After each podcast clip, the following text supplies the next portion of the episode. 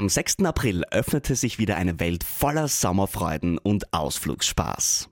Mit der Kärntencard hast du die Möglichkeit, 126 Ausflugsziele gratis zu besuchen. Egal, ob du ins Mittelalter auf der Burg Hoch Osterwitz eintauchen möchtest, den Fahrtwind auf Kärntens schönsten Panoramastraßen spüren willst, mit den Bergbahnen die tollsten Wanderwege erkunden willst oder lustige Stunden in einer Trampolinhalle verbringen möchtest. Bei der Kärntencard ist für jeden was dabei. Am besten gleich im Onlineshop die Karte aufladen und unvergessliche Ausflüge erleben. Dein Sommer in Kärnten wartet auf dich.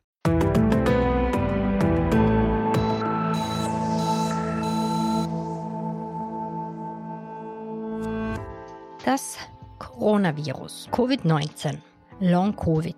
Wir alle können diese Begriffe nicht mehr hören. Aber auch wenn die Akutphase der Pandemie in Österreich beendet scheint, sollte man dennoch achtsam bleiben. Denn mit Long-Covid kann etwa eine Covid-Infektion zum Teil gravierende Folgen haben. Und mit diesem Friendly Reminder sage ich Hallo zur neuen Folge von Ist das gesund? Mein Name ist Martina Marx und mir gegenüber sitzt Florian Krammer. Ein gebürtiger Steirer, passionierter Schwammerlsucher und einer der versiertesten Wissenschaftler, wenn es um Impfstoffe geht. Florian Kramer, hallo und herzlich willkommen. Hallo. Wir reden ja nicht mehr so oft wie noch zu Hochzeiten der Pandemie, aber wir wissen alle, Sie leben und arbeiten in New York. Und aus den USA hört man jetzt Berichte, dass die Zahlen der Neuinfektionen wieder steigen sollen. Wie gestaltet sich denn die Lage in den USA bzw. New York? Ja, genau. Also es ist richtig, wir haben wieder mehr vermehrt Fälle. Es ist jetzt nicht wirklich ein dramatischer Anstieg, aber man merkt, also wir hatten jetzt auch im, im Lava-Umfeld wieder einige Infektionen. Es ist nicht so, dass die, die Spitäler voll wären oder dass es jetzt wirklich sehr viele äh, schwere Fälle geben würde, aber man merkt, dass es Infektionen gibt. Und es ist nicht nur in New York so, also da gab es Vorreiter. Ich bin gerade aus, aus Florida von einer Konferenz gekommen und Florida hat eine relativ hohe Rate an Infektionen jetzt momentan. Und das ist eigentlich ähnlich, als wir das äh, in den letzten paar Jahren hatten. Es gibt da sowas wie eine kleine Sommerwelle, die, die ist meistens nicht wirklich dramatisch, aber spürbar. Und ich hoffe, dass das wieder abflaut. Würde aber annehmen, dass wir im Herbst eine stärkere Welle bekommen werden. Mhm. Über den Herbst wollen wir ja gleich noch sprechen. In Österreich bei uns wurden alle Covid-Maßnahmen beendet oder sind im Moment beendet. Es gilt auch keine Meldepflicht mehr. Jetzt würde mich interessieren, finden Sie das richtig, dass Covid-19 nicht mehr, also keine meldepflichtige Krankheit mehr ist? Naja, ich meine, die Wahrheit ist, die Pandemie ist im Prinzip vorbei. Das heißt jetzt nicht, dass das Virus weg ist und dass das Problem weg ist, aber natürlich nimmt man diese Maßnahmen zurück. Gewisse Maßnahmen, finde ich, sollte man nach wie vor einsetzen, vor allem wenn man weiß, dass es viele Fälle gibt. Das ist vielleicht sowas wie eine Maskenpflicht in Spitälern eine gute Idee und auch zum Selbstschutz ist es nicht schlecht, wenn man sie zum Beispiel in öffentlichen Verkehrsmitteln, man weiß, dass viele Fälle gibt, dass man Maske aufsetzt. Aber es ist natürlich verständlich, dass die Behörden da jetzt äh, die die Maßnahmen aussetzen, nachdem das jetzt nicht mehr eine riesige Gefahr für alle in der Bevölkerung ist. Also es gibt natürlich leider einen Teil der Bevölkerung, der nach wie vor ein großes Risiko hat. Und natürlich ist, haben wir nach wie vor das Problem mit Long Covid, das nicht gelöst ist. Aber natürlich ist es jetzt nicht so, dass man bei einer Welle mit einer, mit einer hohen Mortalitätsrate äh, rechnen muss. Die Meldepflicht oder ist das, ist das eine dieser Maßnahmen, wo Sie sagen, die brauchen wir jetzt einfach nicht mehr? Naja, ich meine, es ist natürlich gut, wenn, wenn man weiß, wenn die Behörden wissen, wie viele Fälle es wirklich gibt. Äh, das hängt jetzt nicht nur mit der von der Meldepflicht ab. Das ist natürlich gut, wenn die Daten weitergeleitet werden. Das hängt natürlich auch davon ab, wie viel getestet wird und wie viel sich die Leute selber äh, dazu motivieren, getestet zu werden. Ne? Also es gibt ja viele Fälle, wo jemand ja Erkältung hat und dann halt nicht mehr testet, weil ob das jetzt Covid ist oder nicht, die, die Leute nehmen an, er wird eh gleich wieder besser werden und warum soll ich da zum Arzt gehen? Ne? Mhm. Aber wie gesagt, es ist immer gut, wenn man Daten hat, weil dann kann man darauf reagieren und das trifft nicht nur auf Covid-19 zu, sondern eben auch auf andere Infektionskrankheiten. Soweit ich weiß, ist und da kann ich durchaus falsch liegen. Äh, da bin ich in Österreich nicht so informiert. Aber ich glaube, Influenza ist, glaube ich, soweit ich weiß, auch nicht meldepflichtig. Und das ist immer eine ähnliche Situation. Und wir haben zusätzlich seit, äh, wir sprechen jetzt am 10. August, wir haben ja seit 10. August auch dieses neue Dashboard für Atemwegserkrankungen, das es zuvor in Österreich noch nie gegeben hat. das zumindest öffentlich einsehbar ist. Also in der Hinsicht gibt es ja eine bedingte Überwachung, nenne ich es jetzt mal. Oder genau. In, ja, einen groben Überblick. Wenn wir jetzt aber noch ein bisschen über die Überwachung oder über den Überblick reden. Wir sind im vierten Jahr der Pandemie und es gibt unzählige Varianten, es gibt unzählige Omikron-Abkömmlinge. Müssen wir da noch einen Überblick behalten? Das ist eine gute Frage. Ja und nein ich glaube nicht jeder. Also es, es, ist jetzt nicht so wichtig, dass, äh, dass jeder weiß, was gerade unterwegs ist. Leute, die sich damit beschäftigen, sollten sich schon auskennen und es ist natürlich nach wie vor kompliziert. Ist. Es ist eine Zeit lang relativ einfach gewesen, weil eben XBB 1 dominiert hat, XBB 1.5. Davor war BQ1.1 auch noch unterwegs. Ähm, und jetzt splittert sich dieses XBB, diese XBB-Variante in viele Subvarianten auf. Und die kriegen jetzt teilweise wieder andere Namen. Also eine der Subvarianten wird jetzt zum Beispiel EG5 genannt. Das ist auch eine, eine XBB-Subvariante, sehr kompliziert und ist ein bisschen verändert. Und es gibt viele XBB-Subvarianten, die sich etwas verändert haben.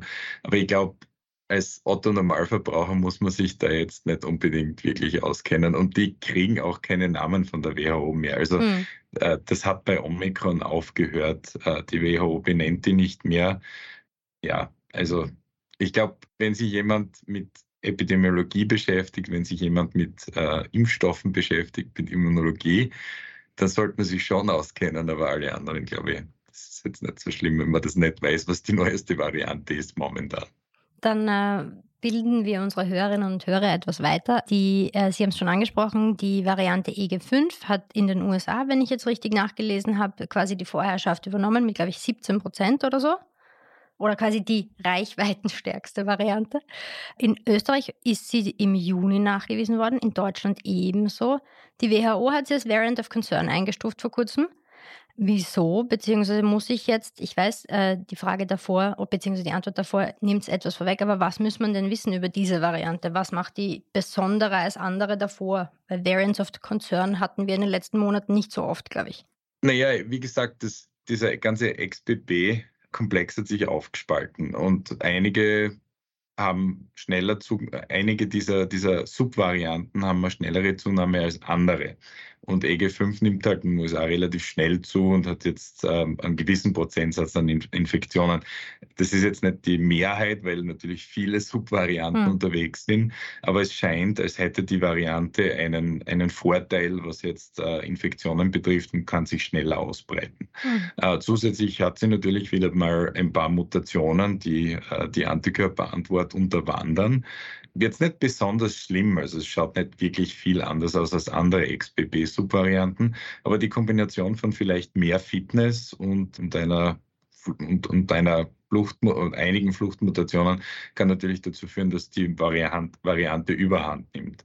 Aber wie gesagt, 17, weiß ich nicht, 20 Prozent, mhm. kann noch was anderes kommen und das ja. wieder verdrängen. Und das haben wir in letzter Zeit oft gesehen. Mhm. Also sicher was, was man sich anschauen sollte, aber jetzt ähm, nichts, wo man wirklich die Alarmglocken läuten lassen muss. Das wollen wir sowieso nicht, weil ich glaube, wir sind alle, haben alle ein bisschen genug pandem pandemische Alarmglocken gehört. Ähm, aber wenn wir jetzt trotzdem einen Ausblick auf den Herbst wagen, äh, es scheint so zu sein, dass diese XBB-Familie mehrere Abkömmlinge sich gerade herumtreiben. Die werden wohl auch uns einige Fälle im Herbst bescheren.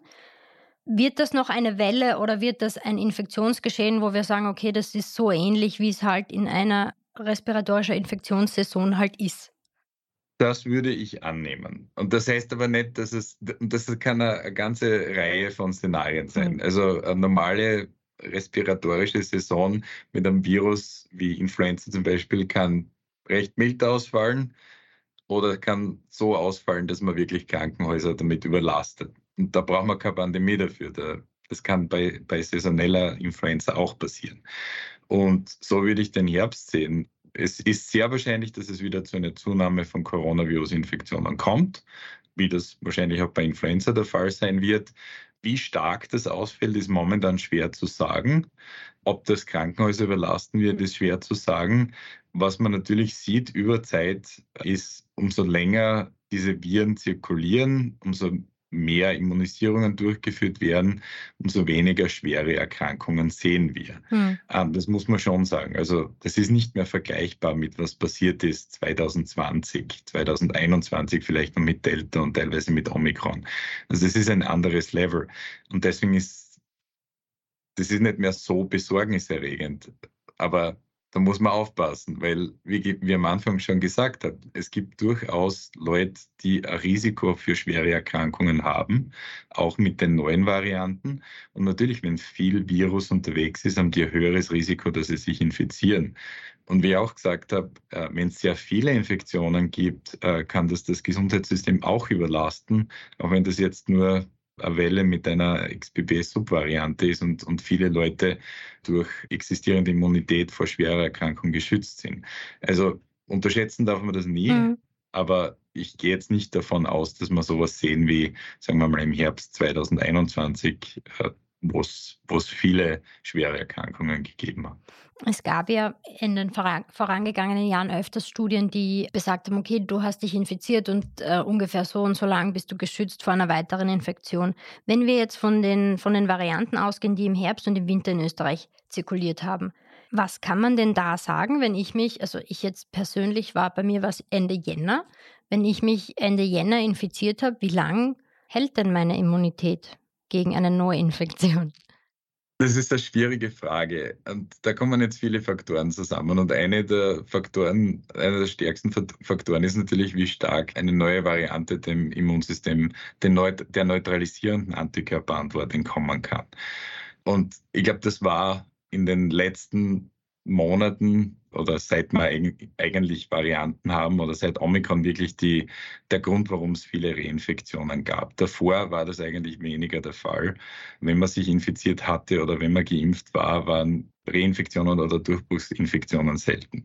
Aber weil sich die Viren so stark geändert haben, passiert das eben. Und dann kommt es eben darauf an, wie viel Immunität man davor hatte, wie viel Immunität die, die Infektion induziert hat. Was wir sehen ist, dass anfangs, wenn Leute eine, eine Durchbruchsinfektion hatten nach Impfungen, nach einer, äh, nach zwei Impfungen, dass die Durchbruchsinfektion wirklich wie eine Boosterdosis war. Das heißt, äh, die hat das Immunsystem stark stimuliert. Man hat auch eine mukosale Antikörperantwort bekommen. Also Schleimhäute. genau. Und man, man, man, sieht das. Also wir haben, die Daten sind noch nicht publiziert, aber wir haben uns das angeschaut. Wenn man, wenn man eine Infektion hatte, nachdem er geimpft war, kommt es da zu einer starken Immunantwort auf den, auf den Schleimhäuten. Das Problem ist, dass man das mehr, weniger und weniger sieht. Also Leute, die jetzt viermal geimpft sind und vielleicht schon eine Durchbruchsinfektion hatten, wenn sich die, noch, die nochmal infizieren, da passiert mit dem Immunsystem eigentlich nicht mehr viel. Da ist eine recht schwache Reaktion da. Unsere Vermutung ist, dass man wird zwar krank, aber das Virus wird relativ stark vom Immunsystem während der Infektion kontrolliert und unten gehalten. Und dadurch kommt es eben nicht mehr zu so einer starken Stimulation, neuen Stimulation vom Immunsystem. Aber wie gesagt, also das ist jetzt sehr personalisiert. Das kommt auf die eigene Geschichte drauf an wann die letzte Infektion war, was das war, wie oft man geimpft ist und so weiter und so fort. Also es ist nicht so, dass der Schutz vor Erkrankung auch mit neuen Varianten jetzt komplett weg ist. Also den, den Schutz gibt es nach wie vor, aber es kommt halt immer darauf an, wie groß der Schutz ist, kommt darauf an, wie weit sich die Variante von dem wegentwickelt hat, was, der, was das äh, Immunsystem eben schon gesehen hat. Mhm. Worauf ich nämlich hinaus wollte und ich wollte damit überleiten auf die Impfstoffe und es wird ja auch im Herbst oder es beginnt ja jetzt teilweise schon wieder die Diskussion geben, braucht, wer braucht einen Booster. Bevor wir aber über das reden, wollte ich mal nachfragen, wie sieht denn der Status bei der Impfstoffentwicklung aus? Weil BioNTech, BioNTech Pfizer, Moderna, Novavax haben Updates angekündigt. Ich glaube, da laufen, bin mir nicht sicher, ob die Zulassungs-, also quasi die Zulassung-Updates laufen im Moment. Welche Varianten werden denn da abgedeckt, beziehungsweise bis wann ist damit zu rechnen, dass diese aktualisierten Impfstoffe verfügbar sind? Also abgedeckt wird wahrscheinlich, werden wahrscheinlich XBB Varianten, Subvarianten. Die erste Empfehlung kam von der WHO. Die haben gemeint, naja, abgedatete Impfstoffe sollten eine XBB-Variante enthalten und sonst nichts. Was vernünftig war und die EMA und die FDA, also die europäischen und amerikanischen Zulassungsbehörden, haben dann gesagt, ja, XBB 1.1.5 soll drinnen sein oder was ähnliches. Und meine Annahme ist, dass was kommen wird, wirklich XBB.1.5 sein wird, was das Spike-Protein im Impfstoff betrifft. Und meine Annahme ist auch, dass die Impfstoffe im September verfügbar sein werden. Mhm. Das ist meine Annahme. Genau weiß ich es nicht. Also die Firmen sind ja da nicht so besonders ja. transparent, wo die jetzt sind. Aber ich glaube, dass das das Szenario sein wird. Das heißt aber, es ist eigentlich ein sehr gutes Szenario, oder? Weil wir sind, wir wären dann sehr nah an den zumindest im Moment zirkulierenden Varianten. Äh, jein. Okay. Ähm, natürlich, die sind wieder ein bisschen weiter. Wir laufen dem Virus immer hinten mhm. nach. Das ist das Problem. Und was man halt auch sieht, ist oft, und das haben wir bei den bivalenten Impfstoffen sehr schön gesehen, wenn man mit dem geimpft wird, man macht, dann macht man Antikörper, die Kreuz reagieren zwischen dem ursprünglichen SARS-Coronavirus 2 Spike und dem BA5 Spike. Aber man macht keine, die spezifisch sind. Und die spezifischen wären vielleicht die, die jetzt vielleicht auch gegen die neue Variante besser schützen mhm. würden. Also da hat man ein bisschen ein immunologisches Problem. Das ist das gleiche wie bei der Influenza-Impfung. Und wie gesagt, wir laufen dem Ganzen immer ein bisschen hinten nach. Aber natürlich ist es gut, wenn es abgedatet wird. Was man aus immunologischer Sicht natürlich andenken kann, oft ist es einfacher, eine spezifische Immunantwort für die neue Variante hervorzurufen, wenn man einen Impfstoff zweimal gibt. Mhm. Aber das wäre natürlich wieder schwer im Prinzip durchzuführen. Ich glaube nicht, dass Leute sich zweimal einen neuen mRNA-Impfstoff verabreichen lassen wollen in einem, in einem vier, vier Wochen Abstand. Also ich glaube, das ist ganz gut, dass er abgedatet wird und vor allem für, für Risikogruppen ist es gut, wenn der Impfstoff verfügbar ist und wenn die sich impfen lassen. Ja, wenn wir das jetzt nochmal kurz ausführen, Sie haben es jetzt eh schon angesprochen, aber es gibt vom Nationalen Impfgremium, ich habe auch mit dem Professor Kolleritsch kurz Rücksprache gehalten, es gibt noch keine abgedateten Impfempfehlungen für den Herbst. Aber aus Ihrer Sicht, weil Sie auch die, die Risikogruppen angesprochen haben, wer sollte, wer sollte sich über, überlegen, im Herbst sich nochmal impfen zu lassen? Ich habe ganz grundsätzlich mal ältere Leute, ich würde sagen über 60, über 65, die immer grundsätzlich höheres Risiko haben.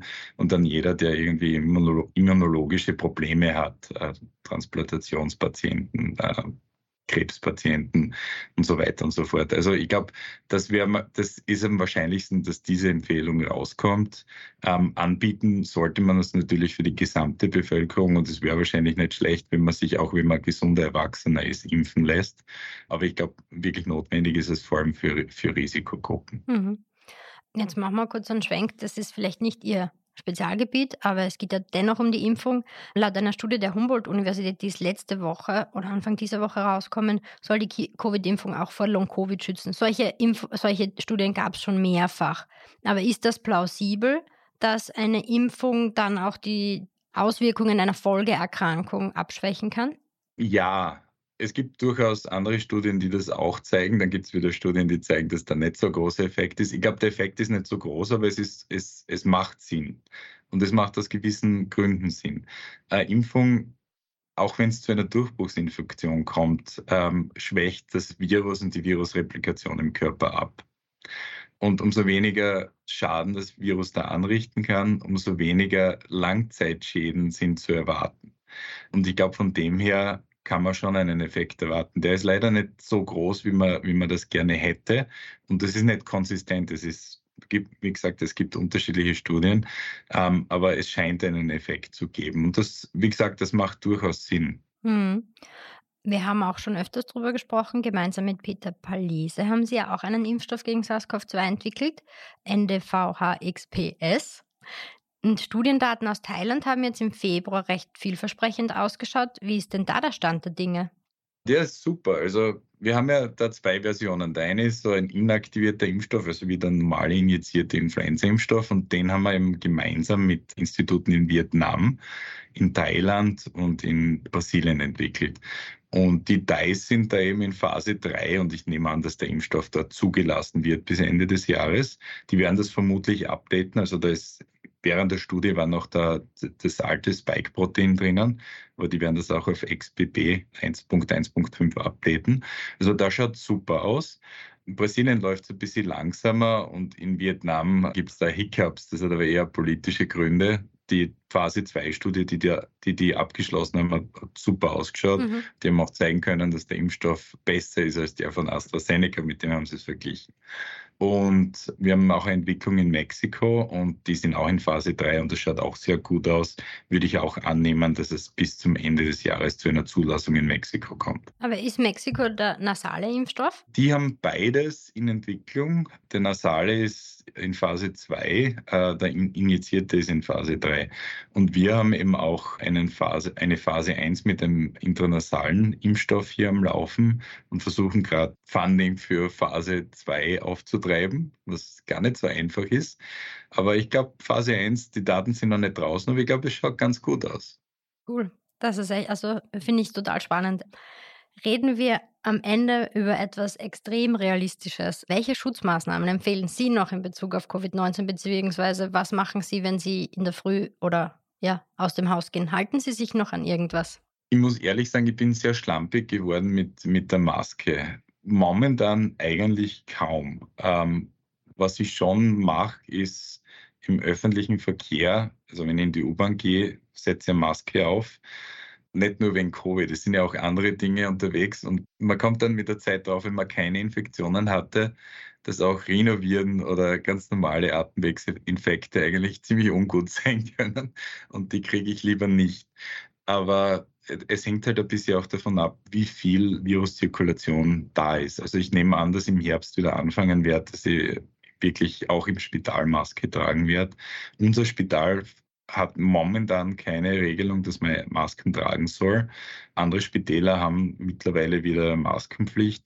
Und man sieht aber ehrlich gesagt in New York auch wieder vermehrt Leute mit Maske. Also bin heute mit dem Lift da die Arbeit gefahren, raufgefahren in, in, ins Büro und da waren vier Leute im Lift und zwei davon hatten eine Maske auf. Also okay. es ist den Leuten schon klar. Man sieht es auch wie gesagt, in, in, öffentlichen Verkehrsmitteln wieder vermehrt. Die Leute passen auf und ich glaube, das ist ganz gut, wenn man schaut, naja, wenn wieder mehr Virus unterwegs ist, dann kann man was machen, wenn man will. Es ist nicht so, dass das jetzt jeder will und ich glaube, da ist mittlerweile auch viel Eigenverantwortung dabei. Hm. Genau. Ich war eben mit den Kindern in Rom vor ein paar Wochen und waren natürlich sehr viele Menschen und das ist dann eigenartig ungewohnt, wenn man ohne Maske herumgeht und sich in einer Schlange anstellt. Naja, ich meine, bei, bei, mir ist das irgendwie sowieso so, dass ich das nicht mag, Menschenansammlungen. Und die Pandemie hat das irgendwie das Gefühl noch verstärkt. Und ich meid Menschen, Menschenansammlungen grundsätzlich. Aber ja, wie gesagt. Das, das, Plädoyer, das Plädoyer für den Herbst heißt, zumindest mit einem halben Auge auf auf die Infektionsentwicklung und die Entwicklung bei den diversen Viren schauen und bei Bedarf auf die Maske zurückzugreifen. Genau, richtig. Einfach mal aufpassen, was passiert und wenn was wenn man sieht, dass die Fälle zunehmen, wenn man sich schützen will, eine Maske tragen. Und was ich anbringen möchte ist, und das ist in New York eigentlich ganz gut von der Situation her, wenn man sich dazu entschließt, keine Maske zu tragen, soll man nicht irgendwie blöd Leute anböbeln, weil das passiert manchmal, die eine tragen. Das ist ziemlich unfair, weil das könnten Leute sein, die wirklich ein großes Risiko haben oder sind einfach Leute, die sich selber schützen wollen. Und da ist nichts, nichts Schlimmes dabei. Und mir ist das ein, zwei Mal passiert. Das ist keine gute Situation. Und ja, wenn man keine tragen will, dann soll man einfach keine tragen, aber man muss halt da nicht Leute beschimpfen oder anpöbeln, die, das, die sich schützen wollen. Dem kann ich mich nur anschließen. Und somit sind alle Fragen gestellt. Vielen Dank für Ihre Zeit und Expertise, Herr Krammer. Ja, danke fürs Gespräch. Und bei Ihnen bedanke ich mich fürs Zuhören und freue mich, wenn Sie uns im Podcast-Catcher Ihrer Wahl ein paar Sterne dalassen. Bis zum nächsten Mal und bleiben Sie gesund.